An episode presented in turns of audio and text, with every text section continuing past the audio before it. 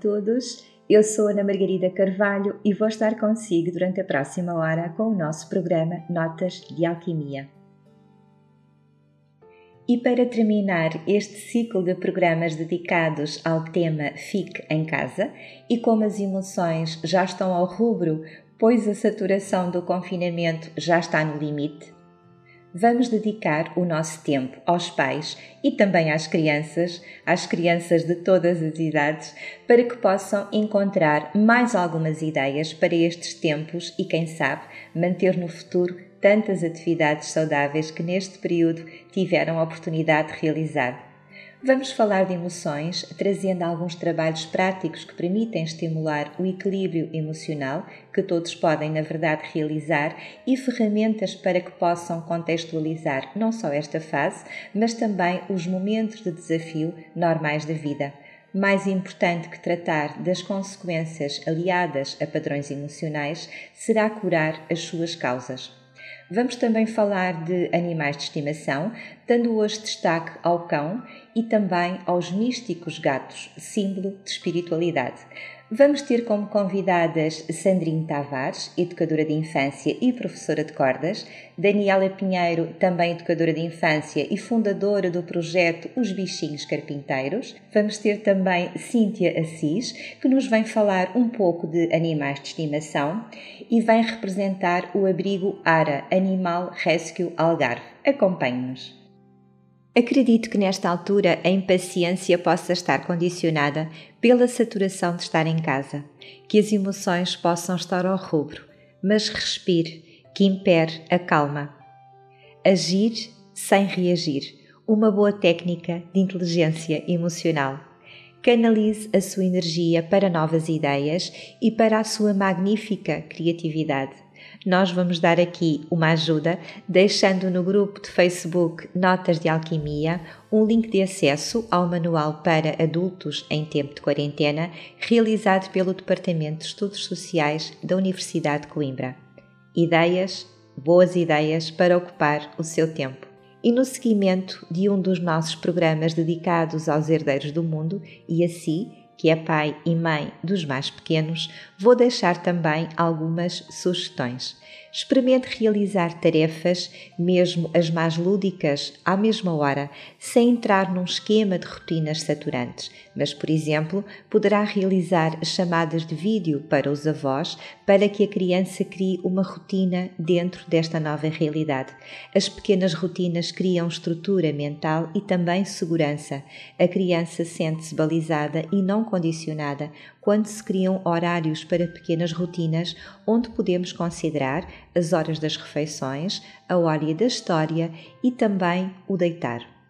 São momentos simples, rotinas diárias e necessárias, mas que na estrutura temporal em que são realizadas e organizadas vão gerar na criança um foco e criar também uma estrutura interna de segurança.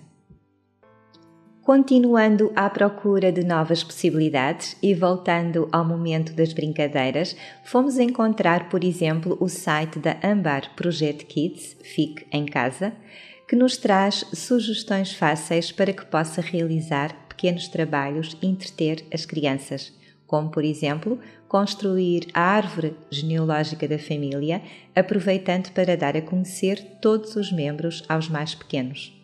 No programa dedicado aos nossos herdeiros, também deixamos outras sugestões e, se sentir o apelo, poderá assim escutar o nosso podcast 7, onde falamos no Guia de Sobrevivência para Pais e Filhos em período de quarentena, realizado por Inês Gonçalves. Se ainda não teve a oportunidade de escutar, recomendo. Duas das principais editoras em Portugal estão também a dar acesso gratuito às suas plataformas de educação. A Porta Editora abriu a escola virtual a todos os alunos dos ensinos básico e secundário, de forma a reduzir o impacto negativo que a pausa letiva forçada possa ter na aprendizagem. O Grupo Leia também abriu acesso ao Banco Aula Digital gratuitamente a todos os professores e alunos para permitir que o acesso à distância seja facilitado. Existe muito que pode fazer para o tempo ser minimizado, apesar das aulas para muitos estarem a decorrer agora de outra forma. E muitas outras sugestões poderão encontrar em outros sites de referência pedagógica. Mas na verdade, o mais importante é aproveitarem o tempo para estarem juntos.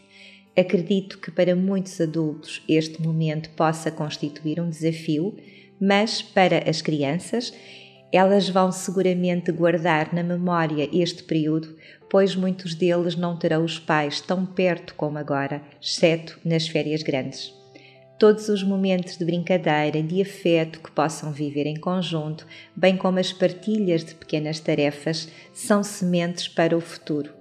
Umas ficarão no coração com boas memórias e vão fazer do seu filho um ser mais confiante e saudável, pois sentiu que foi amado teve presente na sua infância e outras memórias ficarão como ensinamentos para a vida e mais tarde serão transformadas igualmente num sentido de gratidão. O tempo com os pais pode constituir tempos para grandes ensinamentos, não só por todas as partilhas, mas acima de tudo pelo significado da vossa presença. Hoje vamos trazer-lhe mais uma forma de vivenciar com os seus filhos estes tempos.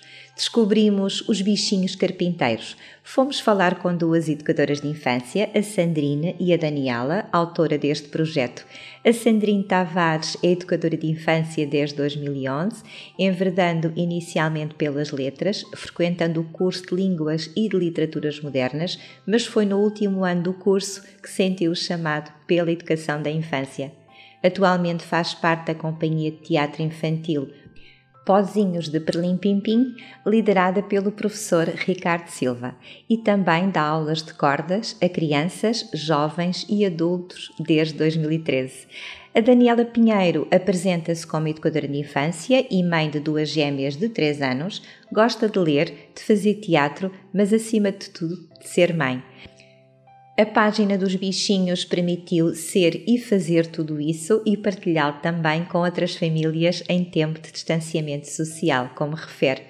Vamos então falar com a Sandrina e com a Daniela. Vamos conversar as três e, se tivermos sorte, ainda vamos ter direito a uma história infantil e excelentes músicas para poder aplicar em casa. Muito boa noite, Daniela e Sandrino. Muito bem-vindas ao Notas de Alquimia. Olá, boa noite, Ana. Olá, boa noite, Ana, como está? Sandrine, eu vou começar por si. O educador de infância tem um papel fundamental no desenvolvimento infantil, a par com os progenitores, com os encarregados de educação. Na sua opinião, de que forma é que um educador de infância, dentro do método pedagógico, poderá estimular a criatividade? Bem, boa noite, Ana. Antes de mais, muito, muito obrigada pelo convite. É um prazer estarmos aqui todas juntas, pelo menos para mim é um prazer estar convosco esta noite e falar um bocadinho daquilo que é a minha paixão e, e tenho a sorte de ser a minha paixão e o meu trabalho.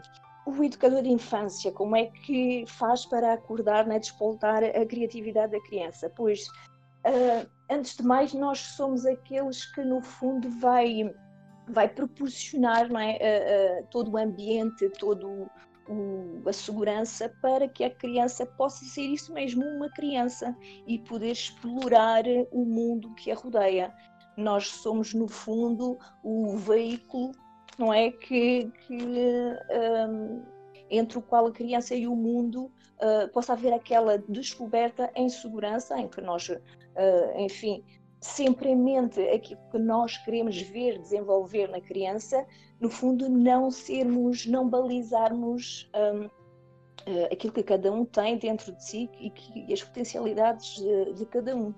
Não é sempre partir um bocado da, dos interesses da criança, não é? Por isso que nós temos todo um, no início do ano letivo, todo um, um momento que é de observação, uh, para conhecermos o grupo de crianças com quem vamos trabalhar e, e, e conseguimos perceber quais são os interesses, o que é que, o que, é que os, uh, uh, os faz reagir, o que é que gostam de explorar, que é que para nós depois então darmos conta exatamente, para nós darmos continuidade uh, a este interesse pela descoberta e proporcionarmos então o ambiente uh, propício a isso, os materiais, a segurança, para que toda essa criatividade possa então vir uh, ao de cima e, e dar-nos largas, não é? Não, não, não querendo balizar e, e deixá-los explorar e serem elas próprias. Uhum, sem dúvida que sim, Sandrine. E conseguimos estar a falar e estamos a conseguir estar a conversar de uma forma mais séria, depois da risada que foi. É verdade. Uh, o reencontro. Fantástico. O reencontro, fantástico. Sim, Sandrine, sim. antes de passar para a Daniela, vou só colocar aqui outra questão. Sim, é claro. É importante a, é importante a ligação, a coordenação entre pais e escola? Ah, é fundamental. Uh, portanto, o, o, uh, a parte institucional, o educador, a escola em si, sem os pais e os pais sem a escola, pois uh, de nada de nada acontece, nem nada acontece. E temos que ver então os interesses. trabalhamos todos para o interesse da criança e não temos que ver, nem a família nos tem que ver como o educador, o intruso, não é? Um intruso na educação do seu filho, mas sim um aliado, e nem, acho eu, o educador deve sobrepor-se uh, à família, havendo sempre ali um respeito do, do papel de cada um, família e escola. Trabalho de equipa. Exatamente, Daniela, trabalho de equipa, sem dúvida. Que é fundamental, sem dúvida. Fundamental. É. Vocês são as duas educadoras de infância. Sim. Exato. A Daniela criou agora um projeto que é o projeto dos bichinhos carpinteiros, onde também participa a Sandrine. Exato, exato. Sim. Como é que nasceu este projeto, Daniela? Então, o, os bichinhos carpinteiros surgiram um bocadinho desta necessidade que despoltou em mim quando viemos para casa, não é? Isto foi tudo uma decisão um bocadinho repentina, não é? A, a creche fechou, eu e a Sandrine temos a, a sorte de, de, sermos amigas há, há muitos anos e somos também colegas de trabalho, trabalhamos na mesma casa, uh, ainda que em sítios diferentes, ela trabalha em, em Quarteira e eu em Lolé, e fomos as duas para casa e eu quando Exato. vim para casa uh, senti que uma parte de mim ficou na rua não é? Uh, eu sou eu sou mãe não é? Mas sou também educadora e tal como a Sandrine disse tenho a sorte de gostar muito daquilo que faço. E aquilo que eu faço faz parte de mim. Ora eu não o fazer para mim não estava não era concebível não é? E, e entretanto vim para casa e, e, eu e a Sandrine costumamos conversar e conversamos com mais colegas e epá, eu falei muito disto, epá, não estou, estou a precisar de fazer mais alguma coisa. É? Eu adoro as minhas filhas e dedico-me bastante a elas e à minha casa e à minha família, mas o que é que eu posso fazer nesta fase de isolamento? O que é que eu posso fazer para me sentir útil? De que forma é que eu posso dar utilidade? De que forma é que eu posso ajudar outras famílias? Porque Vamos ver, eh, eu estou em casa fechada com duas crianças de 3 anos, as minhas filhas são gêmeas, e se eu tenho dificuldade muitas vezes em envolvê-las em atividades, em é, colocá-las de, de certa forma ocupadas e brincar com elas, e sou educadora de infância, como é que os outros pais que se calhar não têm as mesmas ferramentas que nós, não é? E a página acabou por surgir um bocadinho daí, desta necessidade de sermos úteis, de ajudar as outras famílias, de me colocar no lugar das outras famílias e pensar o que é que eu, enquanto mãe, gostaria de ter como suporte, como ferramenta para me ajudar nesta fase de isolamento. E foi assim que os bichinhos surgiram. Por uma brincadeira, porque eu nunca pensei que tivesse o impacto que teve, e foi, foi uma brincadeira, né? E, Sim, uma brincadeira e... muito boa, muito boa, Daniela. Exato. E fiz aquilo mais, mais para me divertir e acabei por me fartar de rir na primeira vez. Na segunda vez fartei-me de rir, entretanto fiz o convite a colegas que quisessem também, de certa forma, participar e dar a cara, porque nesta fase é muito importante que as crianças não percam a ligação com aquelas pessoas que são a rotina delas e nós somos o cotidiano destas crianças e, e, nós passamos mais tempo com os filhos dos outros, muitas vezes, do que com os nossos próprios filhos durante a semana. E eu pensei: se esta ligação se perde, se estas crianças perdem aquilo que é o normal para eles, vão ficar completamente desequilibrados. E, e isso não é saudável, não é bom. O regresso é, é depois é, é, dramático, não é? E de que forma é que nós podemos facilitar, não é? Uhum. Verdade, verdade e a volta, a volta depois do regresso, o regresso seria mais difícil, mais complicado. É mais complicado. É fazer o voltar a fazer uma uma adaptação novamente tudo o que foi feito até agora. É, e então foi assim que os bichinhos surgiram. Ainda bem que a brincadeira foi para a frente, porque assim até eu vejo os bichinhos carpinteiros. Ah, que bom, Ana, que bom. Eu vejo, eu vejo lá. A sério? Sim, muito bem. Sabem que nós temos um público de adultos sem filhos e sem netos Que também vem, que sim, é muito assíduo. acompanham. Tenho, tenho, temos inclusive verdade. uma colega que faz as atividades e tudo, é super É engraçado. verdade. Todos É nós somos crianças, de alguma forma, não é? Ah, Completamente, completamente. verdade. e ainda bem. Ainda bem. Daniela, de- o que é que poderão os pais e filhos encontrar na vossa página para verem juntos nesta fase? Tudo, tudo, tudo que os bichinhos apresentam é aquilo que eu faço com as minhas filhas, por isso. Se eu faço com as minhas filhas, se o meu marido até já ele faz parte dos bichinhos, eu coloquei o meu marido a fazer de coelho da Páscoa, de lobo, quer dizer, e é uma pessoa que não, que, que, que não tem esse espírito e, no entanto, entrou no projeto. Se até ele já faz parte, tudo o que aparece nos bichinhos é feito para os pais e para os filhos. O momento da hora do conte, a atividade que depois, normalmente, que não é atividade, é uma ideia, é apenas uma proposta para os pais estarem entretidos com os filhos. As músicas da Sandrine, bora lá, os pais estão sempre a perguntar como é que vocês, ai, ensina-me lá a música que, que cantaram hoje. Ai, ele veio a cantar uma música e eu não sei qual é. Então pronto, bora ouvir as músicas da Sandrine, bora cantá-las. Vamos ouvir o Bom Dia E o facto, o facto de. e aprendê-la efetivamente e partilhar esse momento. Exato, e o facto da- música depois estar disponível hum, em gravação, em vídeo, permite aos pais voltarem atrás e vamos então aprender, não é? Aprender de cor e voltar a cantar. Exatamente, ficam com o suporte, o suporte áudio, digamos assim. Podem É cantá-la mais do que uma vez, sim. E o facto também de estarmos, desculpa, Ana, de estarmos confinados a- a- a- em casa faz com que, ah, porque isto acaba por ser um bocado diferente das férias, em que, por exemplo, o pai deixa a criança com a avó e vai fazer outras coisas. Aqui não. O pai está também de férias com a criança, de, férias entre aspas, em casa com a criança, e, e se numa situação de férias depois poderia deixar a criança com a avó ir passear, não.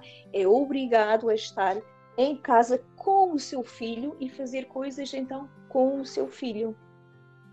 É o aprender a estar com os filhos, que muitas vezes nós nos esquecemos no dia a dia. Não é? Às vezes a Exatamente. família está, exato, está, está de férias, estão todos de férias, mas acabam por cada um vai um bocado fazer atividades, cada um para o seu canto. E aqui não, são obrigados então a estar uns com os outros e, e a rever um bocado este conceito do estar. Daniela, eu sei que a conversa, entretanto, fluiu para uma coisa mais séria, mas eu não resisto. Nós queremos ouvir a música do Bom Dia. Oh meu Deus!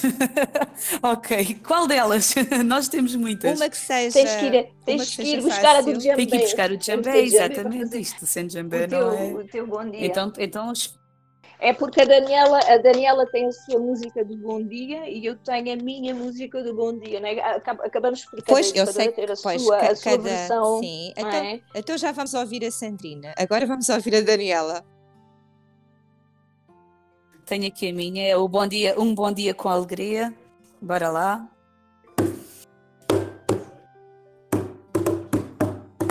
Então, se calhar cantamos boa noite, não é? Porque já que estamos de noite, cantamos um boa noite, um boa noite com alegria.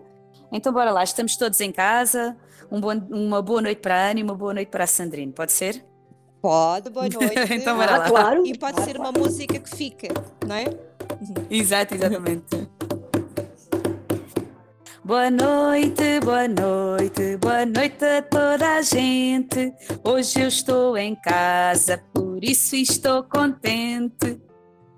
Boa noite! Boa noite para a Ana. Boa noite, Ana. Boa noite! Boa noite para a Sandrine. Boa noite, Daniela. Boa noite para a Daniela. Boa noite, pessoal. Boa noite, boa noite, boa noite a toda a gente. Hoje estamos em casa e por isso estamos contentes. Boa noite!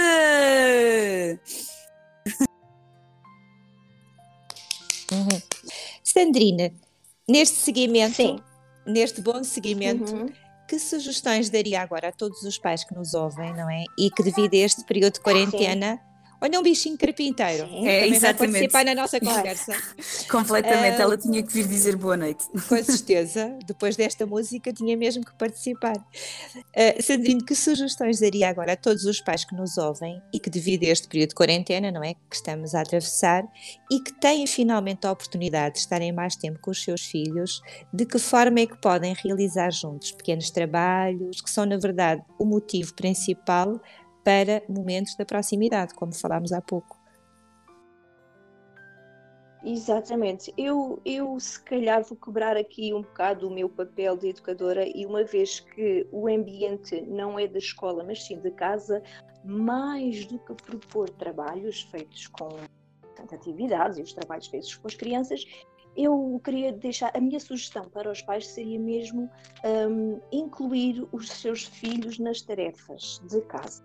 E, e, e quando eu falo em incluí-los, não estou a falar de uh, trabalhos forçados ou, ou, exploração infantil, estou mesmo, estou mesmo a falar Partilha, da parte não é? uh, portanto, pedagógica. Exatamente. Podemos trabalhar vários conceitos com esta, esta inclusão nas tarefas, portanto, que aí, aí, aí vai dar então uh, ao trabalho que podemos fazer com eles, que é o quê? Por exemplo, dar um, aqui um exemplo, cozinhar vamos cozinhar e vamos chamar os meninos para cozinharem connosco. E a partir daí podemos então podemos explorar uh, uh, talvez a parte uh, linguística e, e, e, nomear os vamos fazer uma sopa nomear os legumes. Isto é uma cenoura isto é uma couve. Trabalhar também as cores Alô? as cores. Daniela estás a ouvir? Daniela? Sim? ah. Voltei voltei. Boa, boa. já está isto deve ter sido a minha internet foi abaixo, peço desculpa. Não faz mal. Portanto, imaginemos fazer uma, uma sopa e então incluí-los na, na, na, preparação. Isto é uma cenoura, isto é uma couve, isto é uma batata. Portanto, desenvolver aqui a parte da linguagem. Uh, também podemos uh, trabalhar as cores. Olha, a cenoura é cor de laranja, um, a batata é castanha por fora e por dentro é amarela. Uh, também podemos trabalhar o quê? Uh, contagens, a matemática. Olha, vamos usar uma cenoura só e vamos usar duas, duas batatas. Portanto, mais do que, do que trabalhos que possam fazer juntos nesta fase é mesmo incluí-los nas tarefas e, e com isto tudo estimulá-los e desenvolvê-los também. É pegar no cotidiano e dar-lhe um teor, um teor sim, sim, de aprendizagem, sim, vá. Mas, Mas o aprender dizer, brincando, não é? Exato, não, Sim, sim, sim, não quero dizer de deixar de fazer trabalhos, não, claro que não, né? Até a página dos bichinhos ajuda-os e, e, se fizermos a exploração com tintas, deixá-los explorar uh, à vontade, sem ter, sem ter medo de que eles sujem tudo, né? Como aconteceu hoje com uh, a Carolina, espalhou as purpurinas, poder mexer na, nas tintas, poder sujar, poder eh, trabalhar toda a parte motora e sensorial, sensorial, exatamente ser livre, sem aquela coisa, ai, tem, tem o horário reduzido, temos só 10 minutos para estarmos aqui, despacha-te, faz isto, não sujes muito porque eu não vou ter tempo de limpar. Não. Aproveitar então este tempo. Eu acho que este tempo e eu acho que esta quarentena tem toda esta parte negativa, não é? Subjacente aqui ao vírus mas trouxe-nos, eu acho que trouxe-nos uma, uma grande oportunidade de aprendizagem e de recolha interior e recolha das famílias que vai muito além do mal que o vírus nos trouxe, penso eu. Isto agora foi de repente aqui a divagar, foi aqui né, uma, uma aprendizagem. Não, não, é, é total, totalmente verdade, Sandrinho, totalmente, sem dúvida, muito bom. sim, sim. Como em tudo na Sim. vida, é os dois lados, não é? É o lado positivo e o lado negativo, e em vez de nos focarmos só na parte negativa, há que também focar nesta parte positiva, né? Que foi o finalmente termos tempo para, para nos dedicar aos nossos Exatamente. filhos, não é? Que não há, Sim. que não há. Exato. A verdade é esta. Sem dúvida. Isto, isto é muito giro ter duas educadoras à conversa, sinceramente. Isto é o máximo. Daniela, para muitos adultos, este, este período, de, de acordo com aquilo que estávamos a falar, uh, será recordado como um período de desafio, mesmo à sua economia, às rotinas, enfim, todas aquelas questões que os adultos costumam pensar. Mas para a criança, provavelmente, o facto uhum. de terem os pais muito mais tempo com elas uh, vão guardar deste período boas e boas memórias. Ah, sem dúvida nenhuma. Olha, eu dou-lhes um exemplo muito, muito simples. As minhas filhas, eu lembro-me disto, isto já foi já quase, há quase dois meses, não é? Pronto, ou pelo menos há um mês e tal, quando, quando ficámos em casa, o primeiro dia de manhã ela acordou e disse-me, uh, me pergunta todos os dias, hoje é dia de ficar em casa? Uh, eu disse-lhe, sim, sim, hoje, hoje é dia de ficar em casa. Essa pergunta continua a ser feita todas as manhãs hoje é dia de ficar em casa e não é dito de forma pejorativa, não é uau, mais um dia para ficar em casa. É, é, para nós, isto foi um reaprender a, a, a, desfrutarmos dos nossos filhos, mas para eles foi um uau, o pai e a mãe estão em casa para mim. E para mim, então, que, que não é hábito, não é? Porque quando chega a casa é toda, toda a dinâmica que é normal, não é, na vida, não é? Nós, nós estamos a trabalhar o dia todo. Se chegamos a casa, fazer o jantar, preparar banhos, preparar muitas vezes trabalhos para o dia a seguir, porque no nosso trabalho, como é óbvio, trazemos também sempre muito trabalho para casa para construir e para organizar e gerir toda a casa, gerir a família. E quando chego ao final do dia, eu dava por mim muitas vezes a pensar o que é que eu fiz hoje com as miúdas e de facto fazia o quê? Prestava-lhes os, os, cuidados necessários e as brincadeiras acabavam por ser um bocadinho inerentes a esses, a esses momentos. Agora finalmente tenho tempo para de manhã me levantar e a primeira coisa que faço é para jogar às escondidas, por exemplo, com a Carolina. Todos os dias acorda agora para querer brincar às escondidas e estamos na boa ali um quarto de hora simplesmente com ela escondida atrás de um cortinado transparente e eu a fingir que não a estou a ver. E só esse pequeno momento, o ter tempo para isso, epá, é, é brutal, não é? Eles daqui a uns tempos vão se lembrar disso. Olha, lembras-te quando estivemos em casa e elas vão dizer: Epá, não, lembro-me, fizemos, brincámos às escondidas. Eu pelo menos quero acreditar que é isso que as minhas filhas daqui a, daqui a um ano ou dois, se falarmos nesta, e que vamos falar, como é óbvio, nesta época que todos vamos passar e que todos vamos ter uh, vários tipos de recordações, eu quero acreditar que as minhas filhas e que os filhos de todos nós as melhores memórias que vão guardar vão ser das brincadeiras no sofá, de, do tempo que tiveram a ver uma história no computador e que estavam lá aquelas duas meninas da escola, uma que cantava e outra que contava histórias, e do, dos momentos de cócegas e dos momentos em que ajudaram a mãe a fazer a sopa ou o pão, e, e pronto, acho que isso é que é. E do tempo que tiveram com o pai uh, atrás dele e a brincar às escondidas, epá, eu acho que isso é que é brutal. É alegria total em casa. Sem dúvida. Completamente, Sim. completamente. Sim. Sandrina, já falámos que é educadora Sim. de infância, mas também é professora Sim. de viola. Pois sou, com muito prazer. E eu... Sim, outra minha paixão. Outra... Sim. E, pois, eu ia dizer, e eu que o diga, porque eu sei que é professora de viola, porque eu sou sua aluna de viola. Pois é. De que forma minha querida e gosto tanto de si. De que forma é que a música e a educação em conjunto podem contribuir para o estímulo cognitivo e desenvolvimento integral da criança? Cá está uma pergunta séria.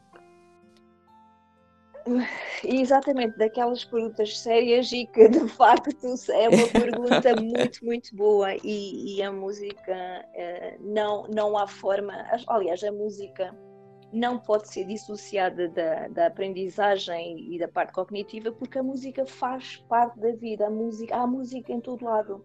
Enquanto nós estamos a falar, estamos a produzir som, logo a partida estamos a fazer música. Uh, daí haver vozes mais melodiosas e outras vozes mais rudes e outras vozes.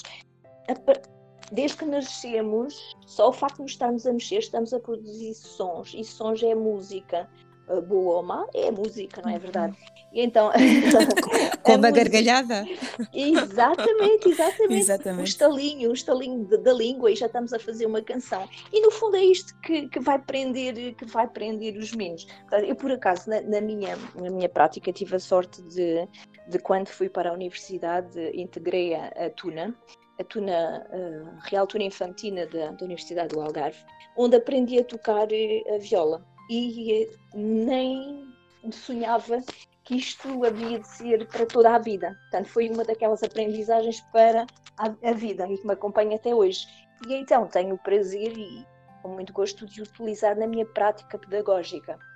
E de facto a música é uma forma de envolver a criança e de, de a fazer aprender uma imensidão de temáticas, não é? Sempre que eu quero isto até facilita a minha própria prática pedagógica, porque eu quero envolvê-los numa temática ou ensinar-lhes. Vamos nos debruçar sobre, imaginemos, as rimas. Vamos fazer uma música. Vou sempre à procura de uma música que existe. Se não existir, não faz mal, crio uma. Uh, vamos nos debruçar sobre as cores, há músicas sobre as cores. Portanto, é uma forma mais fácil, no fundo, dos meninos aprenderem e de apreenderem uh, os conceitos que nós queremos que eles adquiram. Um, e é das melhores motivações. Exatamente, logo pela manhã, não é? Para já, logo bom dia, não é? Logo bom dia cantado. Um, e depois é uma forma também de os cativar e de os levar a fazer o que nós queremos, por exemplo, quando cantamos para que eles arrumem a sala. Basta começarmos a cantar, é pois, logo o estímulo, eles sabem o que é que nós estimula, pretendemos. Portanto, não precisamos estar a pedir, uhum. por favor, agora está na hora de arrumar a Nem precisamos, basta começamos a cantar, cantarolar e eles já sabem o que é que nós queremos deles. E de facto é uma forma deles memorizarem muito mais facilmente, concentrarem-se. Eu também tenho muito esta, este hábito de quando estamos a fazer um, um trabalho e eles estão super concentrados, há, há, há, há atividades que portanto, exige muita concentração, eles estão tão concentrados a fazer é o recorte, a colagem, e eu costumo pôr no computador da sala uma, uma, uma música bem suave para que eles possam estar, eles já estão habituados a isto, é? eles uh, poderem trabalhar serenamente e tranquilamente, não é? E depois, uh, também na parte, eu como professora de, de, viola, de cordas, também sinto e já tive muitos uh, testemunhos de, de, mães que vieram ter comigo e disseram: Mãe Sandrine, que bom! Desde que o meu filho está nas suas aulas, ele melhorou imenso uh, na escola, tanto a, tanto a, a nível de concentração, uh, as notas subiram, ele consegue estudar com mais, mais lá está, mais concentrado no fundo. Um, portanto, grandes, grandes aprendizagens significativas, grandes resultados depois de, de, de, de conciliarem a, a, música. Portanto, grandes resultados nas suas ai, nos seus, agora perdi a palavra que eu queria dizer. Eu, eu não estava a querer interromper o raciocínio, mas no fundo, nos, na, ou seja, esta, esta junção da música com a, a escola, não é? Vai fazer com que Exato. a criança potencie mesmo a própria aprendizagem, apreenda, não é? E, apreenda. Exatamente, uhum, é isso uhum. mesmo, Ana, obrigada. Estava a falhar as palavras. Não, é eu estava a tentar ler à distância. Uhum, sim, é faz, isso mesmo. Faz de conta que estou numa aula de viola. Sim, exato, sim, exato. O que é que ela quer que eu faça agora? é Temos que olhar para o professor para, para poder aprender. É isso. E então, tanto na, na minha prática, prática pedagógica em, em, contexto de sala com os meninos pequeninos, como nas minhas aulas, uh, sendo professora de, de, de, crianças, jovens e adultos, uh, vejo uh, grandes benefícios da música, e sobretudo aí a nível cognitivo, sim, sim, sem dúvida. É engraçado porque uh, uh, as crianças, e, e, temos que ver também qual é o grupo de crianças com o qual nós estamos a trabalhar. E estas crianças aqui, deste grupo que eu tenho este ano em mãos, um, eles mais do que músicas supostamente, vá, vamos chamá-los infantis, eles pedem-me sempre, é que toca aquela música que eu ouço na rádio da minha mãe são sempre, e, e, e, vou ser sincera, Ana, são as músicas que eu depois proponho nas aulas e que eu estou um bocado, às vezes eles estão a trabalhar e eu vou uh, tocando na, na, viola e vou, vou um bocado preparando a aula que, que vem a seguir a aula de, de, cordas e eles adoram essas músicas. Ai, toca lá aquela música porque eu ouço sempre na rádio, no rádio do carro da minha mãe e é, e é muito engraçado. Mas não é uma dessas que eu trago agora, se calhar vou. E, e aproveitando que estamos aqui as duas, eu e a Daniela, uh, vou aqui tocar uh, uma música que nós fizemos, portanto, é um original meu e da Daniela, que nós fizemos um, enquanto estivemos uh, no curso, portanto, durante a sim, prática. Sim. É verdade. Exato. Uau! Verdade, verdade. É verdade, é verdade. A estreia, a estreia foi nos bichinhos, mas nós partilhamos, Exatamente. podemos partilhá-lo com, com, a Ana. Isto é uma honra. Vamos ter um uh, inédito, sim, vamos sim, ter um inédito, inédito no Notas de Alquimia. Claro, claro. A estreia, a estreia tem que ser feita sempre num, num, dia específico, mas pronto. Hoje é, hoje é a primeira apresentação, pronto, vamos considerar assim. Primeira, é verdade, primeira apresentação. E uma apresentação assim em que, que os envolvidos, as envolvidas estão longe, mas perto aqui a ouvir-nos umas às outras. E, e como falamos no início, Sim, peço desculpa interromper, Sandra, e como falámos no início, não, não, a rádio chega um, a, todos ah, os cantos do é mundo. Por isso, gente, a vossa música vai ser ouvida em muitos cantos deste mundo. Vamos lá. Isso é magnífico. Aliás, a música tem este poder, que é unir as pessoas onde quer que elas estejam. Isso é fantástico. E então é uma música de embalar. Ok. Vamos ouvir a Sandrina e a Daniela. Sandrina, cordas? Daniela? Voz. Voz. Aqui não entra então, jambé, que é para não acelerar.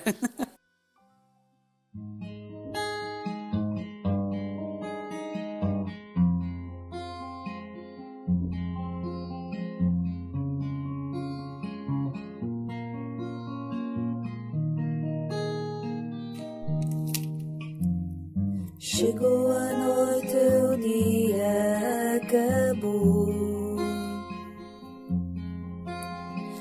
Procura no sonho quem hoje te amou.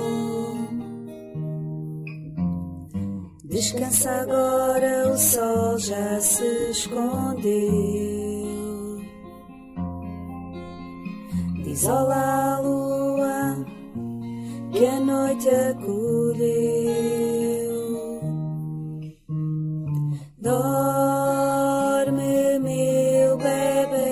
És tudo o que eu queria.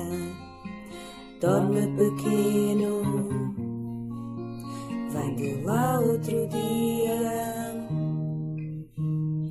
Dorme, meu bebê, és tudo o que eu queria dorme pequeno, vem de lá outro dia.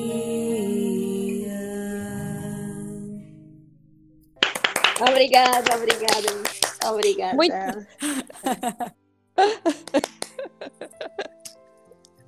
Sim. Daniela, além da música, os livros também são um dos melhores recursos para estimular o cérebro e ensinar a sonhar. Alguma pequenina história que nos gostasse de deixar aqui hoje? Eu acho que todas as histórias são boas e, e nenhuma história é pequenina o suficiente para, para terminarmos a noite. Mas eu se calhar pequenina vou contar em termos uma... de tempo. Exato, em termos vou, de tempo. Eu vou contar uma história assim, assim rápida uh, que se chama Não Quero Mais Abraços. E para isso vamos assim o, abrir os nossos ouvidinhos e fechar a nossa boquinha porque, pronto, para ouvirmos uma história temos de estar com muita atenção. E a história chama-se Não Quero Mais Abraços. E acho que é uma história ideal para esta altura em que, que nos encontramos, em que os abraços, apesar de serem tão importantes, temos aqui um monstrinho que não gosta de abraços, então vamos, vamos perceber porquê. Pode ser? Então, Perlim Pim Pim e a história começa assim: Não quero mais abraços. O Bernardo é um monstro fofinho que vivia sozinho no meio da floresta. Ele gostava de passear sozinho, de ouvir os pássaros sozinho, de provar amoras sumarentas, mas o Bernardo nunca conseguia estar sozinho muito tempo. Sabem porquê? É porque o Bernardo era assim fofinho e antes de conseguir dizer outra coisa qualquer, todos os animais andavam à procura dele para lhe dar abraços. A toda a hora ele vivia rodeado de abraços e o Bernardo estava cansado. Ele estava cansado e por isso resolveu fazer qualquer coisa para ninguém lhe dar mais abraços. E então, como nada resultou, ele resolveu arranjar um disfarce, mas mesmo assim todos os animais andavam atrás dele. Ele resolveu tornar-se mais assustador, mas ele também não conseguiu. E então resolveu arranjar um substituto para ele, assim também fofinho como ele pôs um anúncio na floresta e muitos animais vieram. Uns eram mal cheirosos, outros tinham orelhas, outros tinham garras, outros tinham dentes. Mas entretanto encontrou o animal ideal. Um urso. O urso era o animal ideal. Era fofinho, era rechonchudo, era um pelo tão agradável e sedoso. E então, nessa tarde, ele chamou o urso, aconchegou-lhe o pelo e disse aos outros animais: Andem, andem ver este monstro fofinho a quem vocês podem dar abraços. E os coelhos, os texugos, os castores e todos os passarinhos correram, correram, correram. E em vez de abraçarem o urso, abraçaram novamente o Bernardo. Deram-lhe um abraço tão forte, tão forte, que ele caiu numa poça de lama toda suja, toda mal cheirosa. É verdade, Aquele urso que era fofinho ficou todo lamacento, mal cheiroso, bolorento, escuro e peganhento. E foi nesse dia que o Bernardo percebeu que agora já não era aconchegante, já não era fofinho e que todos os animais, um a um, fugiam. Fugiam porque ninguém se queria abraçar algo uh, sujo, mal cheiroso hum, e fedorento. E por isso o Bernardo percebeu que ali conseguia ter paz e sossego, mas afinal já não tinha abraços. E vocês, o que é que preferem? Estar sozinhos, sujos e mal cheirosos, ou assim limpinhos, fofinhos e muito, muito, muito acarinhados e abraçados? Eu prefiro um abraço. E vocês? Muito, mil eu vezes, também, mil eu vezes. Também, eu também. É assim como, como nós agora no, no isolamento, que não nos faz bem. Verdade. Obrigada, Daniela. De nada. Por esta história. Obrigada, Vitória, Daniela. Vitória, acabou-se a nossa história. Vitória, Vitória, acabou a história. É verdade. Obrigada eu. Sandrine, eu não me Sim. esqueci. Nós vamos, ter- va- vamos terminar a nossa entrevista, mas ainda falta a música do Bom Dia, Ai, que fica já como inspiração, como inspiração para amanhã, quando os meninos acordarem. Acordarem, ok. Eh, fica já aqui uma dica para uma Exatamente. música. Já temos a música do Boa Noite, agora ficamos com a música do Bom Dia. De manhã,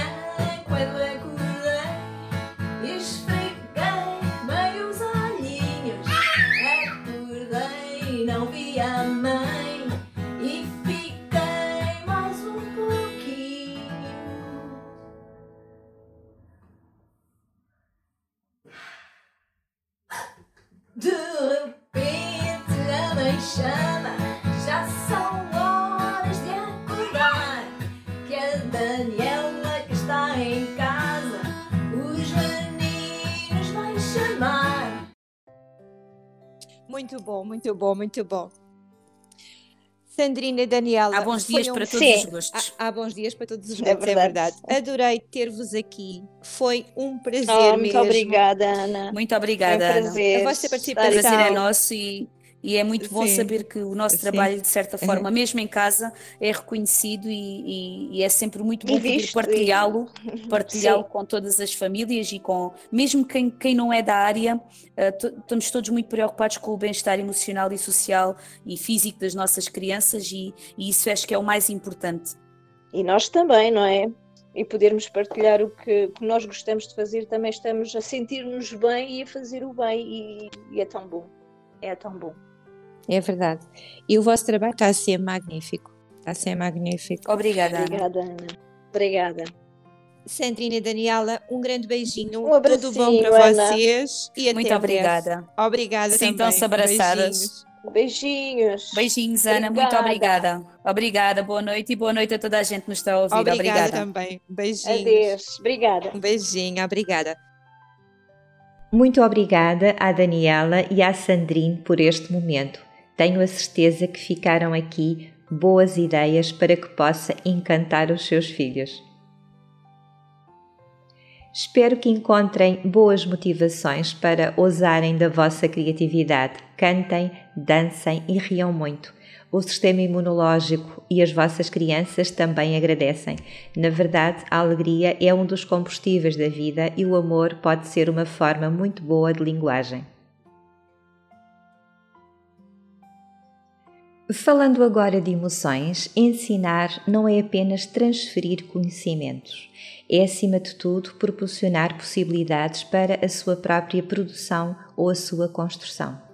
A criança não pode ser vista como um depósito de conhecimentos de matemática, de língua portuguesa, estudo do meio, entre outras disciplinas.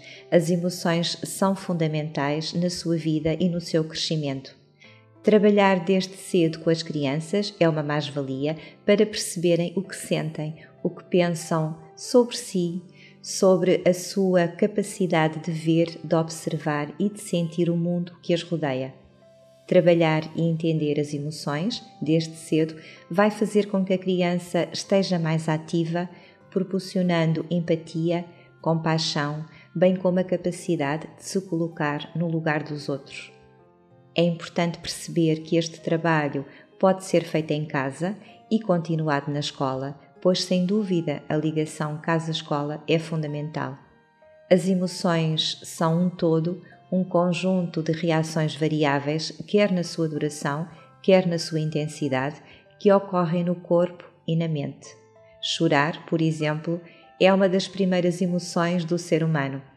Muitas crianças choram quando estão tristes, quando têm fome, quando querem alguma coisa, quando fazem uma birra, e na verdade a emoção é desta forma a via de comunicação mais disponível aos olhos da criança.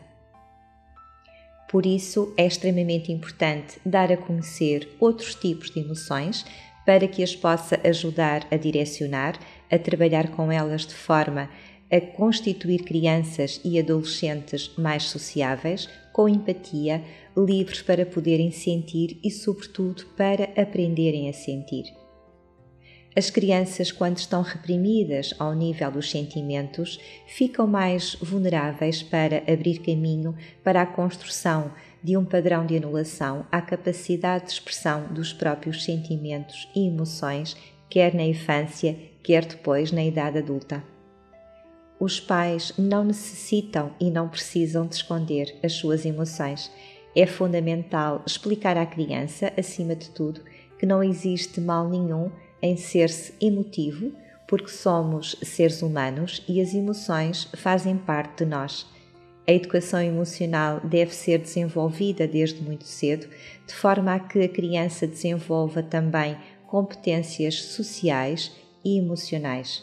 De outro modo, estaremos a formar crianças e adolescentes incapazes de sentir, insensíveis e imunes a sentir até empatia pelas outras pessoas. Os pais podem ajudar e orientar a criança de forma a que reconheça a emoção que está a sentir.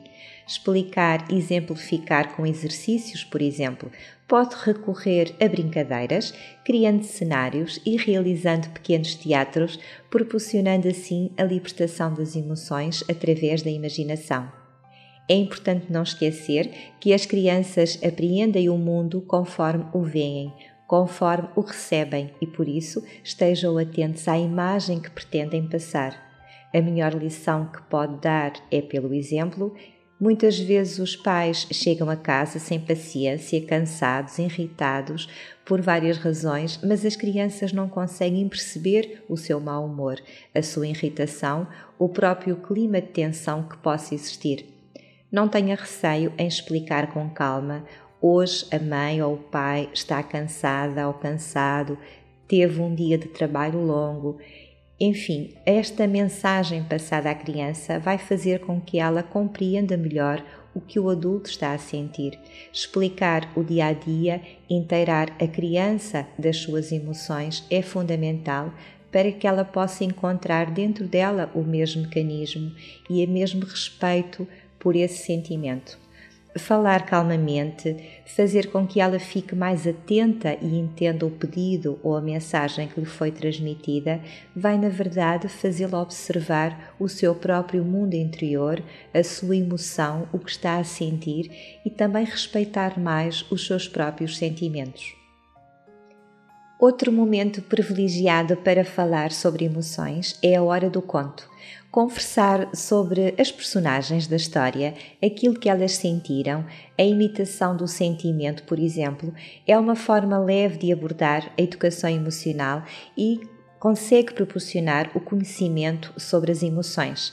Elaborar um dicionário de emoções é também uma forma de explicar às crianças, seja através de desenhos ou de palavras. Pode, por exemplo, pedir à criança para desenhar o significado da alegria, da tristeza, do medo e ir constituindo aos poucos um dicionário ilustrado. A comunicação é também uma ferramenta indispensável para chegar às emoções das crianças.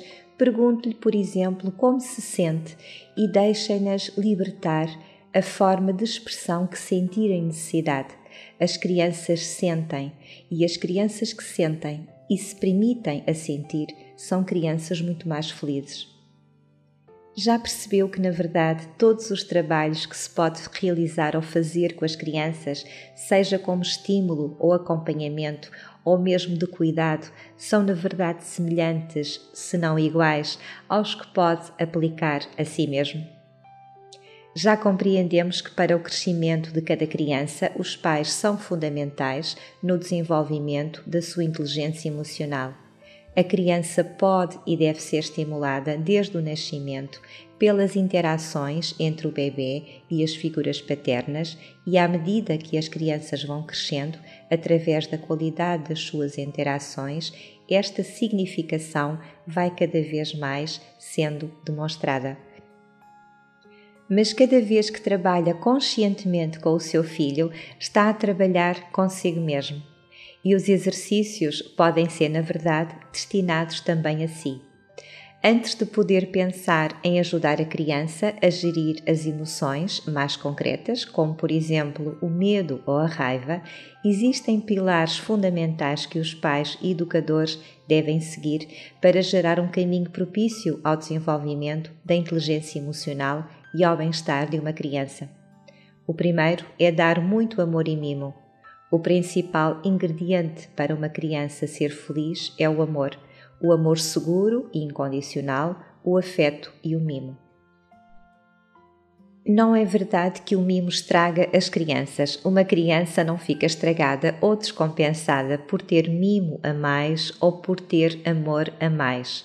O mimo e o amor funcionam, tal como a alegria, como o combustível que nos faz mover, não só em criança, mas ao longo da sua vida. É o amor que nos prende à vida e só quando o amor nos move podemos alcançar a felicidade, a segurança e o bem-estar. Portanto, existem falsos mitos que podem ser descartados. Mostre ao seu filho o quanto gosta dele e o quanto ele é importante para si. A criança irá gradualmente sentir-se amada e, por consequência, valorizada e segura de si mesmo. Aplique este exercício em si. Coloque à sua frente uma cadeira e sente a criança que foi um dia e fale com ela. Ouça as suas necessidades e diga o quanto a ama. Vai conseguir entender muito melhor o seu filho. Outra grande prova de amor é conseguir colocar limites e regras. Eu penso que este seja um dos maiores desafios dos pais. Só com limites claros a criança cresce segura de si. É importante estabelecer balizas sem ir para os extremos da autoridade ou do facilitismo. Relativamente aos limites, embora numa fase inicial uma criança rejeita e pode rejeitá-los, mas é necessário perceber que estes atribuem segurança e robustez. Os limites devem ser claros, já que com o crescimento surge a necessidade de descobrir o mundo à sua volta. E não raras vezes essa descoberta faz com que comece a surgir o não quero, o não faço, e é muito normal que isto aconteça. Aliás, é normal e saudável que uma criança descubra o não e lhe dê significado. Aos educadores, como já sabem, Pede-se que tracem o caminho e definam os limites, e isto mostra que se preocupam com a criança e ela sente esta preocupação. A disponibilidade dos pais para direcionar e apoiar a criança a gerir as contrariedades e dificuldades vão promover a capacidade da criança expressar as emoções e de a gerir nas situações de frustração. Aliás, a vida não ensina com o mesmo amor e estas regras na sociedade vão fazer a diferença. Agora faça o mesmo consigo, mas aplique o método para colocar metas e objetivos. Motive-se e ultrapasse quaisquer tendências de alimentar padrões de falsas zonas de conforto, procrastinação e vitimização. Empodere-se e ouse. Acredite em si. Outro exercício muito importante é permitir e auxiliar a criança a expressar o que sente.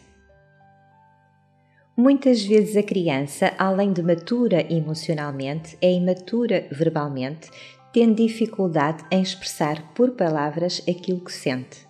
Expressa-se com birras, com choro e com agressividade, e quantas vezes não sentiu necessidade ou vontade ou já fez o mesmo em adulto? Cabe aos pais e educadores da criança dar nome e atribuir significado às suas emoções, sentimentos e comportamentos. Assim, a criança vai aos poucos aprender a comunicar o que sente, o que se passa dentro de si pelo dom da palavra. Dê espaço à criança para se expressar abertamente sobre os seus sentimentos e ajude ajuda a criança a verbalizar o que está a sentir. Se as crianças aprenderem a expressar os seus sentimentos e emoções e a gerir as suas emoções na infância, vão inequivocamente crescer muito mais capazes e emocionalmente saudáveis. Agora, quanto a si, se voltar à sua infância e conversar com a sua criança, provavelmente ela vai contar-lhe as mesmas coisas. Outro ponto bastante importante é falar de si e igualmente das suas emoções. É fundamental que os pais consigam falar sobre si próprios e sobre as suas emoções.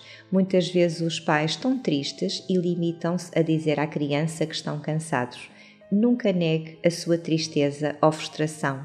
Falar sobre si cria uma ponte de cumplicidade com a criança e ajuda a identificar as emoções no outro, a desenvolver a empatia e abre também uma janela para que a criança fale igualmente sobre si própria e o saiba fazer de uma forma construtiva.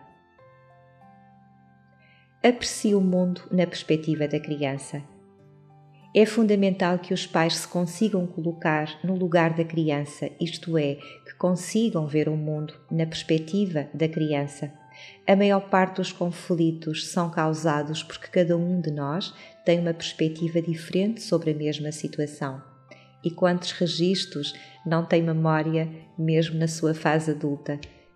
Uma criança olha para o mundo de forma diferente, de forma diferente de um adulto mas muitas vezes os pais estão emaranhados nas suas realidades, nas suas verdades, no seu próprio casamento, nas suas necessidades, no seu trabalho e esquecem-se de ver as coisas pelo lado da criança. Tornam-se inflexíveis, rijos e focados muitas vezes nas suas emoções e naquilo que estão a tentar resolver.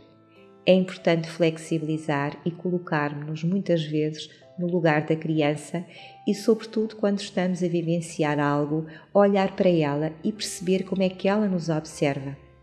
Se queremos uma criança emocionalmente mais robusta e mais inteligente, é importante começar por permitir que ela expresse as suas emoções e aquilo que contribui para a sua saúde emocional se as crianças aprenderem a expressar e a gerir as suas emoções na infância, vão inequivocamente crescer mais capazes e emocionalmente mais saudáveis. Isto é, ao ensinarmos a uma criança a reconhecer e a gerir as suas emoções, vamos lhe proporcionar um terreno mais fértil para crescer em sintonia consigo própria, com a família, com o mundo à sua volta, de forma saudável e tranquila. O mesmo lhe digo a si. A inteligência emocional das crianças está diretamente ligada à sua felicidade. É inquestionável que no dia a dia temos um terreno fértil para o desenvolvimento da inteligência emocional, pelo que, se diariamente aplicarmos uma linguagem com emoções, temos uma ótima alavanca para uma criança se desenvolver emocionalmente. Desta forma, os pais estão na primeira linha enquanto educadores emocionais dos seus filhos.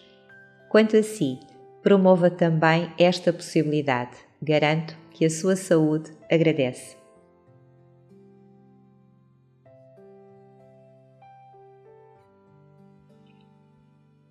Sabia que desde os primeiros meses de vida os animais fazem parte do mundo imaginário infantil? É verdade.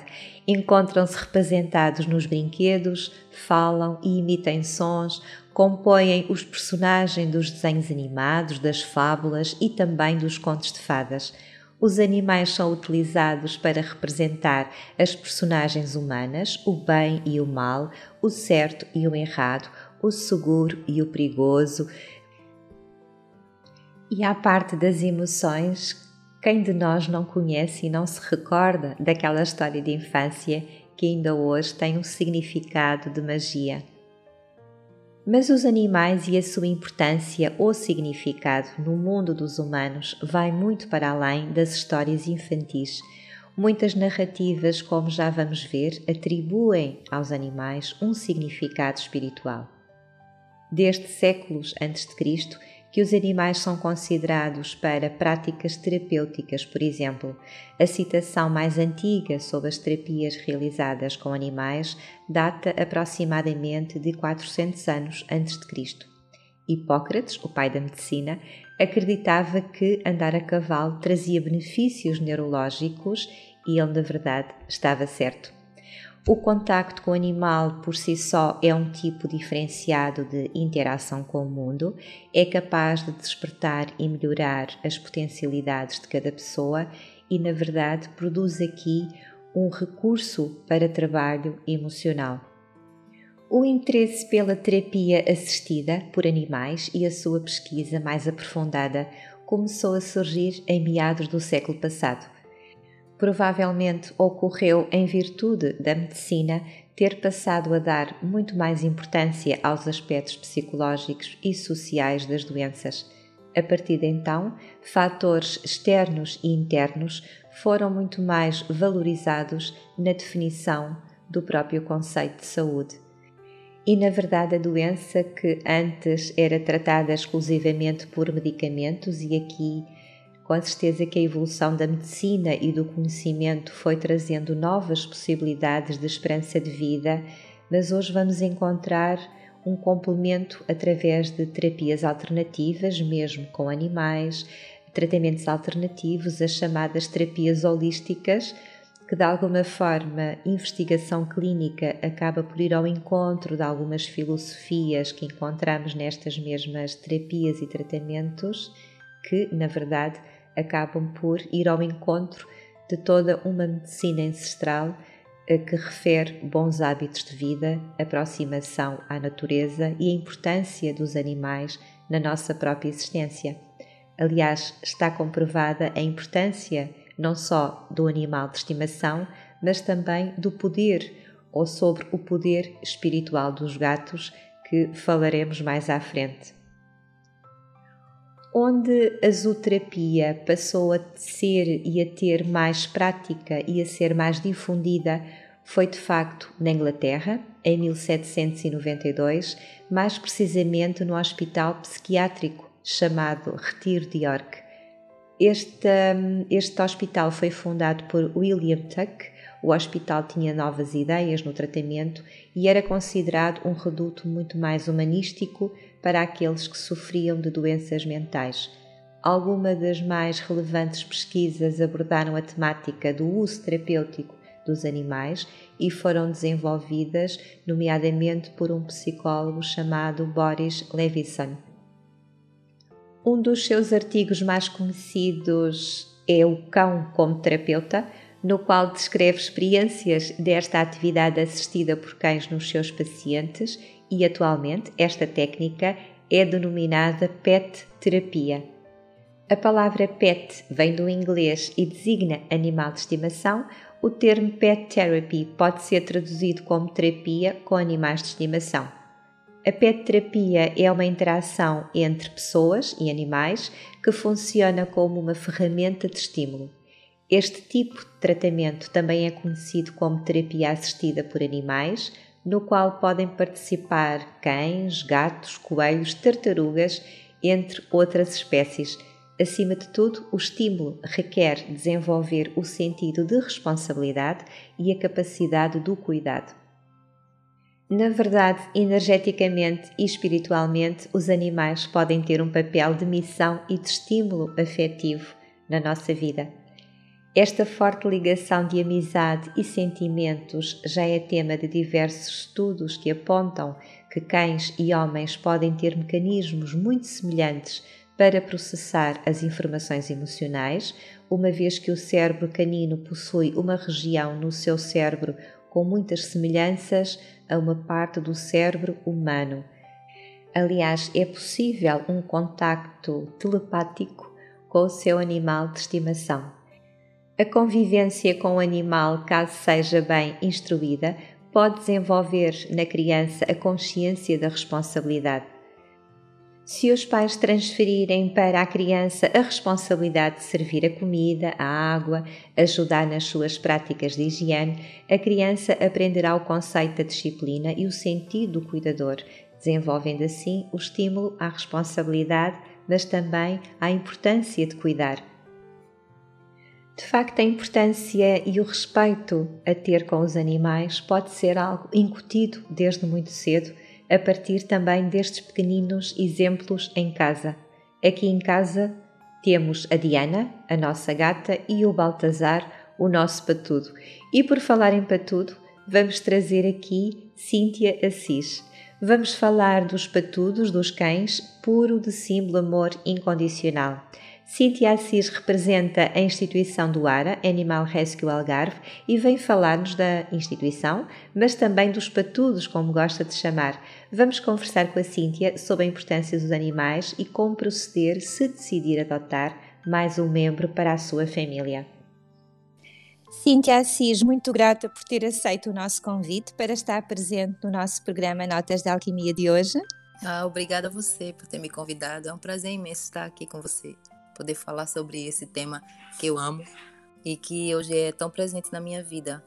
Cíntia, um, quais são os benefícios para as pessoas, nomeadamente até para as crianças, de nós termos em casa um animal de estimação? Além de, da alegria de chegar em casa e ter o animal que nos recebe com tanto afeto, com tanto amor, e nos segue por toda a casa, e traz a bolinha, é, é também o fato de a gente sair, de a gente ter um motivo para sair de casa, esteja chovendo ou não, esteja calor, então a gente vê as pessoas na rua, a gente convive mais.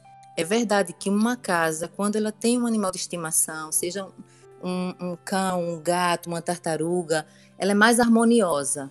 E para as crianças, especialmente, quando você tem também, porque desde pequenas, é, é, acredito que a criança ela se comunica mais com o animal até do que o próprio adulto. Ela compreende mais e o animal compreende ela. Uh, são um símbolo de amor incondicional. São. Uh, eu costumo dizer que é, o meu cão, eu vou jogar o lixo na frente de casa, não, não passa dois minutos. Eu volto e ele me recebe como se não tivesse me visto há cinco anos. É, demorando ou não, ele demonstra esse afeto, que muitas pessoas, até da família, nunca demonstram, né?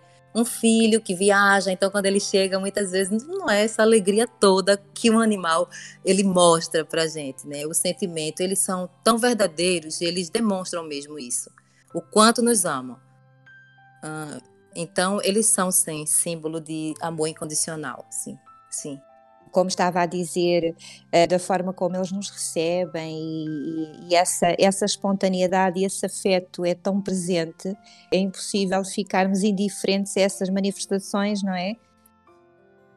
Eu acredito que cão, gato, o gato talvez ele não expressa com tanta alegria o amor que ele tem pelo tutor, ou pela mãe, ou pelo pai, porque no caso tem pessoas que também chamam de filho, como eu.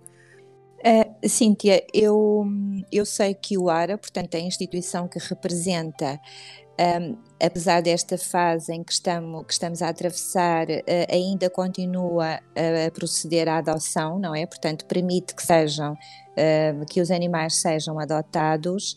Quer nos falar um bocadinho deste procedimento? Nesse momento que a gente está vivendo agora, nós é, paramos um pouco as adoções por causa do, do Covid, é claro, 19, e uh, poucas pessoas, nós agendamos uma visita uh, quando se tratam de cães adultos ou idosos que eles têm interesse, porque não queremos tirar a chance de eles serem adotados também. Porque muita gente pensa que um cão bebê, eu quero um cão bebê porque eu vou educá-lo. E esse cãozinho bebê que ele pensa que vai educá-lo, muitas vezes é aquele que está no abrigo mal educado.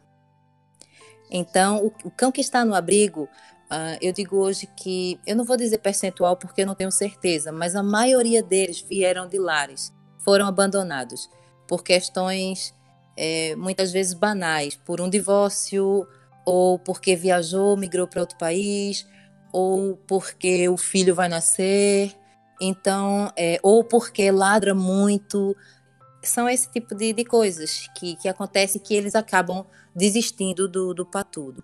Então, nós uh, somos muito exigentes com as adoções uh, e agora estamos pontualmente marcando, agendando visitas uh, espaçadas de, de algumas pessoas que genuinamente querem mesmo, independente porque não estão trabalhando ou já, já pensaram e repensaram em ter um animal, então agendamos essa visita e eh, eles podem estar lá com o patudo e conhecer e fazer um pequeno passeio à volta do, do abrigo para interagir com aquele animal e saber se realmente eh, eles ah, tipo fazem um par, né? Aquela família faz um par com aquele patudo, se é realmente o que eles esperavam e se o patudo também gosta deles. Então nós pedimos uh, de duas a três visitas a essa família para interagir com o patudo e para que no dia que ele vá para aquela casa ele não não seja um estranho no ninho, né? E tanto a família já tenha, já conheça um pouco dele e ele também um pouco da família, o cheiro, né, a voz, a, e, e saber que já passeou com aquela família ou com aquela pessoa e não ser completamente um estranho. É, nós visamos sempre mesmo uh, o bem-estar né, do, dos animais que lá estão, é, gatos e, e, cães, especificamente, que é o que a gente tem. E uh, eles, quando uma pessoa se interessa por um, um patudo que está no, no, nosso website ou na nossa página do Facebook, pode contactar pelo message da nossa página, do ARA, e nós respondemos. E de acordo com aquela conversa, vamos agendar uma visita para que ele vá lá conhecer aquele animal. E, e, no seguimento da sua, da sua resposta, eu ia precisamente perguntar, porque eu também adotei um animal e sei os procedimentos que são necessários ter, relativamente à vacinação nesta altura, o que é que recomendaria? É, alguns veterinários. Uh, eles estão agendando também as visitas espaçadas para que as pessoas possam ir tranquilamente levar o animal em questão de urgência, urgências ou emergências e também a fazer a vacinação, porque é importante.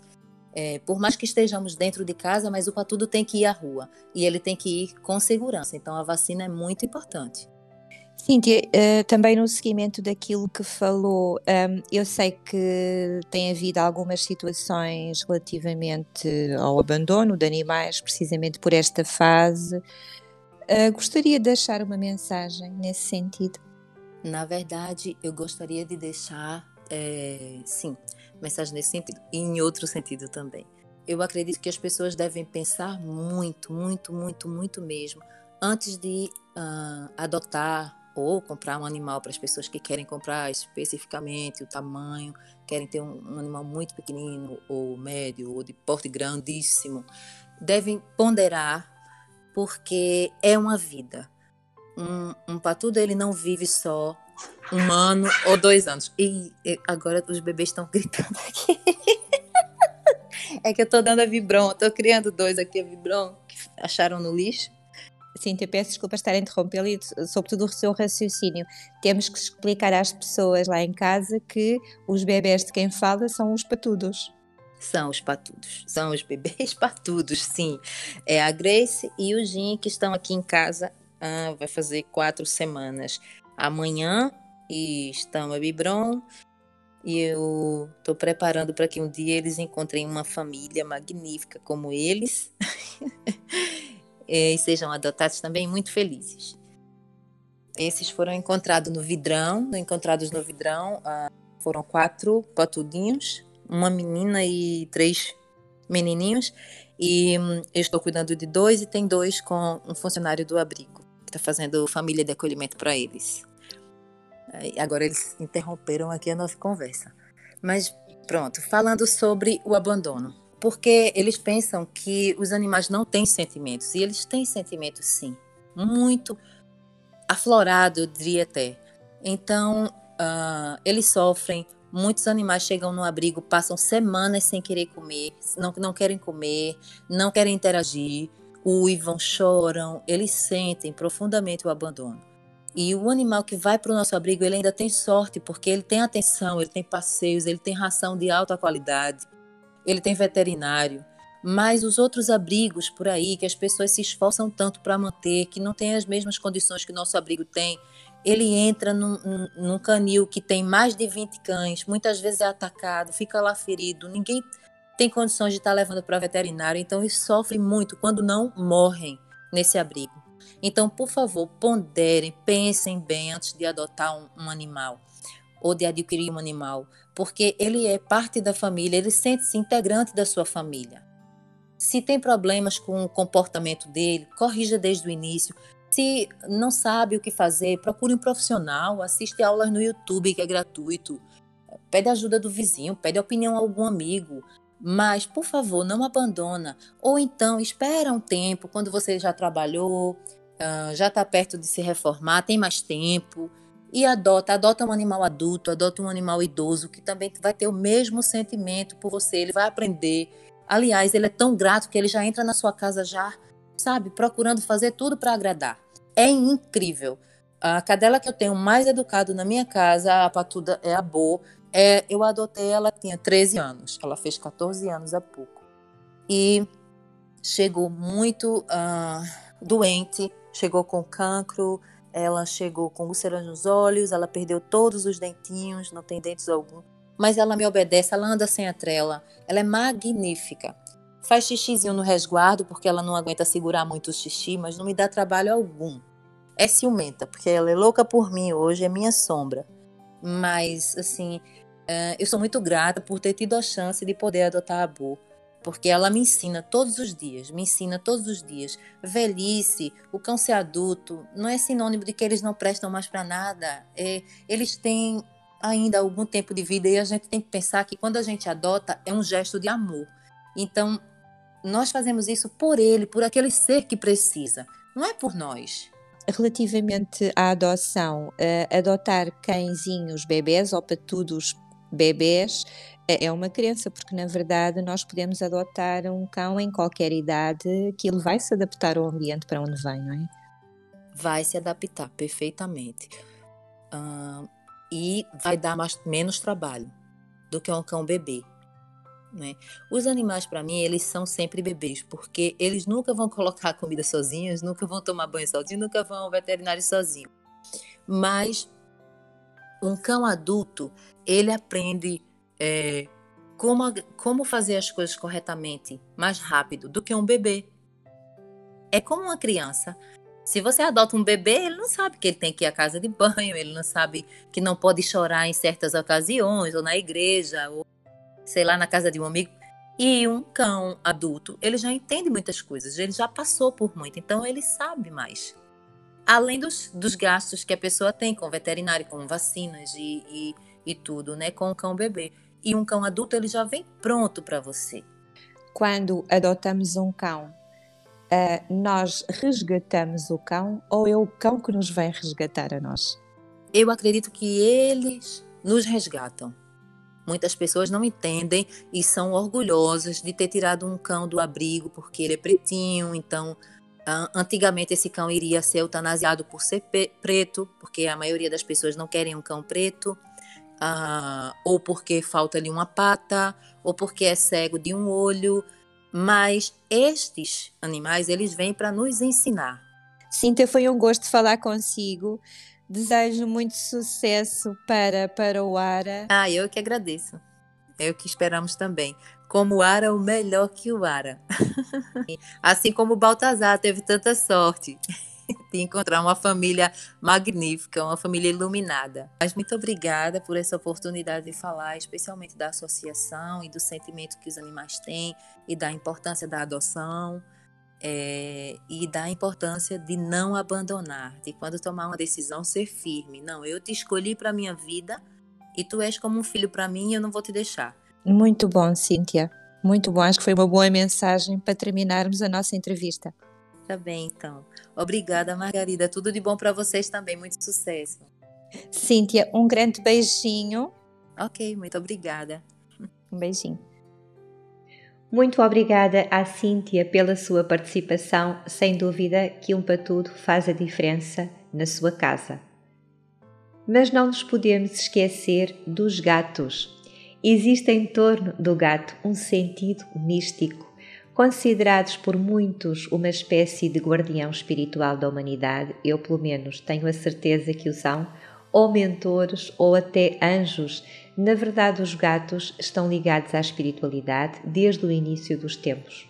Os gatos são irresistíveis, poucas pessoas conseguem ficar indiferentes ao fascínio destes seres, donos de uma beleza inegável, de uma postura e de uma elegância que só observando. Mas o meu fascínio por gatos vai um bocadinho além dos argumentos que acabei de apresentar. Sabia que os felinos venerados por culturas antigas, como a egípcia, são considerados uma das espécies com maiores poderes mágicos e também alquímicos ao longo da história?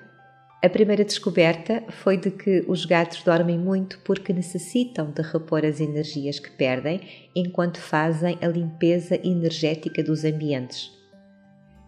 Sei que para muitos não é assim uma grande novidade. No Antigo Egito eram e ainda são considerados animais sagrados, pois têm a capacidade de realizar limpeza energética, a capacidade de aceder à energia mais subtil e para muitos possuem também capacidades não só de limpeza energética, mas também capacidades mediúnicas. Não tenho dúvida que é verdade e que os gatos são igualmente transmutadores de energia negativa em energia positiva e de tal forma canais de cura. Se o animal se tentar deitar ou sentar em alguma parte do seu corpo insistentemente, poderá querer dizer que este órgão ou membro ou zona do corpo possa estar afetada, da mesma forma que procuram ambientes e entrar em espaços onde existe energia negativa, pois a sua função é precisamente transformar energia. Na época da Atlântida, os curandeiros, nos seus trabalhos medicinais, utilizavam cristais como canais de cura. Na ausência dos cristais, os chamados curandeiros aplicavam os gatos que exerciam exatamente a mesma função dos cristais. Se possui um gato, preste muita atenção ao local em que ele gosta de dormir.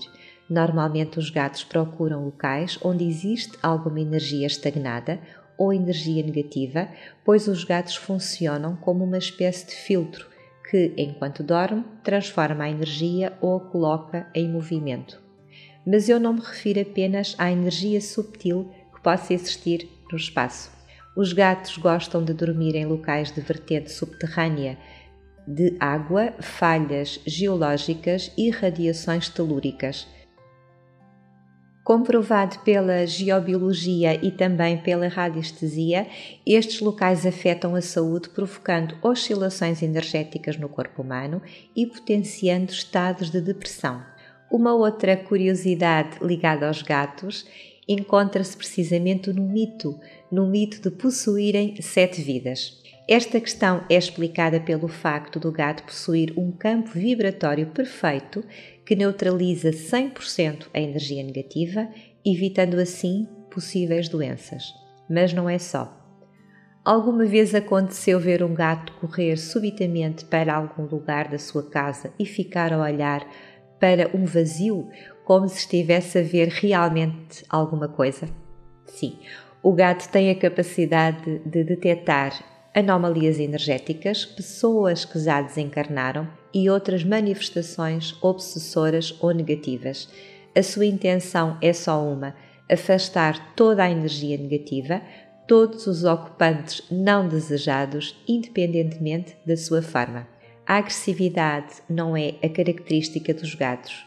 Desta forma, se o seu gato se apresentar agressivo, poderá estar relacionado não só com a carga negativa presente no ambiente, como pelo facto de não conseguir dar conta do recado sozinho. Vou deixar-lhe uma sugestão. Observe a saúde do seu animal de estimação. É importante, através do campo energético e da sinergia que é naturalmente gerada entre os dois, as patologias que surgirem no seu animal poderão eventualmente ser indicadores do seu próprio estado de saúde. Os gatos trazem consigo a energia cósmica positiva e por isso atraem prosperidade, abundância e harmonia. Numa perspectiva holística, existe um significado para a cor do gato e eu não resisti em partilhar consigo.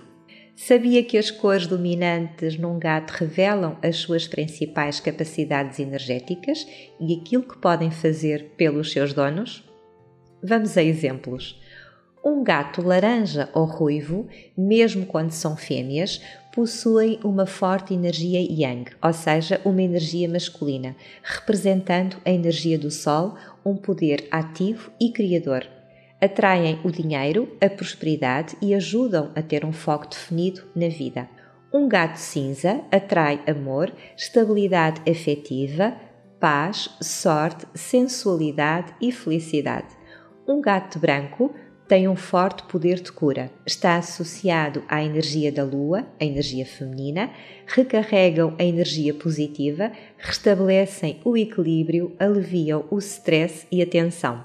O gato siamês atrai a popularidade, o sucesso, também representa a energia do sol e o poder ativo. Os gatos dourados, assim como os abissínios, considerados sábios, trazem serenidade, a sabedoria, iluminação e clareza mental. Um gato com duas cores promove a amizade, a sabedoria, a capacidade de compreensão. O gato tricolor, que não é a raça tartaruga, dessa vou falar mais à frente, representa a deusa Tríplice, a jovem, mulher e mãe, matéria do sagrado feminino, representa assim o poder feminino, atrai a sorte e protege o lar e a família, afastando quem lhes possa querer fazer mal e traz igualmente a prosperidade. Os gatos tartaruga, que é a raça da minha Diana, são sempre fêmeas, trazem proteção para as crianças da família, poderes de cura e dons de clarividência. O gato listrado atrai a sorte, a energia positiva e o otimismo, ajudando a superar com leveza e alegria mesmo as situações mais delicadas. E não poderia faltar o gato preto. Proteção, magia, tem a capacidade especial de absorver a energia negativa ainda mais do que os outros gatos. Tem bons motivos para ir buscar para a sua casa um gato de cada espécie. Seja qual for a cor, um gato é sempre um ser de amor. Adote sempre com responsabilidade, independentemente do animal de estimação que sinta o apelo a trazer para a sua casa. Lembre-se que o animal adotado está dependente de si durante a sua vida, seja cão, gato ou outro animal. A partir do momento em que entra na sua casa, acaba por se tornar um membro da sua família. Desta forma, cuide e respeite. E é com os nossos amigos de quatro patas que encerramos o nosso programa de hoje. Gostaria também de agradecer aos nossos convidados de hoje, à Sandrine Tavares, à Daniela Pinheiro e à Cíntia Assis. Não se esqueça, conhecer a realidade é importante para saber como atuar. Procure estar atualizado consultando informação credível em sites como a Ordem dos Psicólogos Portugueses Ordem dos Médicos, Direção-Geral de Saúde e OMS. Nestas plataformas existe informação atualizada e fidedigna. Esclareça as suas questões e não omita a realidade da situação. Se a sua criança apresentar dúvidas que sejam difíceis de contextualizar ou esclarecer, ou se sentir incapaz para responder da forma mais adequada, procure ajuda mas perante a sua criança, esclareça as suas questões e não omita a realidade da situação. Transmite a informação em segurança e de forma adequada. Procure informar-se sobre a melhor forma, se na verdade lhe for mais confortável arranjar um modo mais simples de o fazer. Reinvente-se, mantenha a esperança e não se esqueça de olhar para aquilo que pode tirar de bom de toda esta situação. Não se esqueça que é o adulto. Pode agora ter mais tempo para si, para os seus, pode acalmar o ritmo frenético do dia a dia para ver aquele filme que há tanto queria ver, o livro que gostaria de ler e libertar-se também um pouco das correrias de casa-trabalho. Usufrua deste momento. Eu sou Ana Margarida Carvalho e volto a estar consigo para um programa dedicado ao Dia da Mãe. Peço que não se esqueça, viver é ir na onda da vida e aproveitar o momento. E deixo-lhe em jeito de reflexão uma frase de Albert Einstein. A criatividade nasce da angústia, como o dia nasce da noite escura. É na crise que nascem as invenções, os descobrimentos e as grandes estratégias. Quem supera a crise, supera a si mesmo. Boa noite.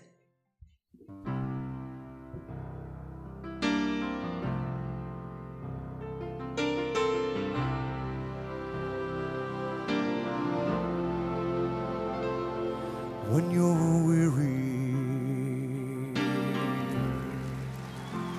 when you're feeling small, when tears are in your eyes, I will dry them all. I'm on your side. Oh,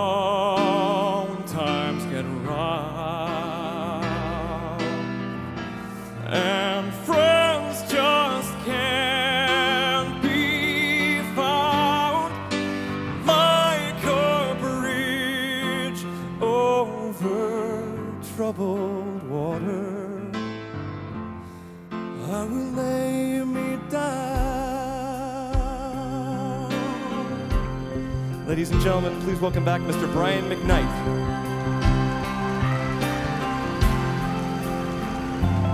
when you're down and out. When you're on the street, yeah, yeah. When the evening falls so hard, I will comfort you.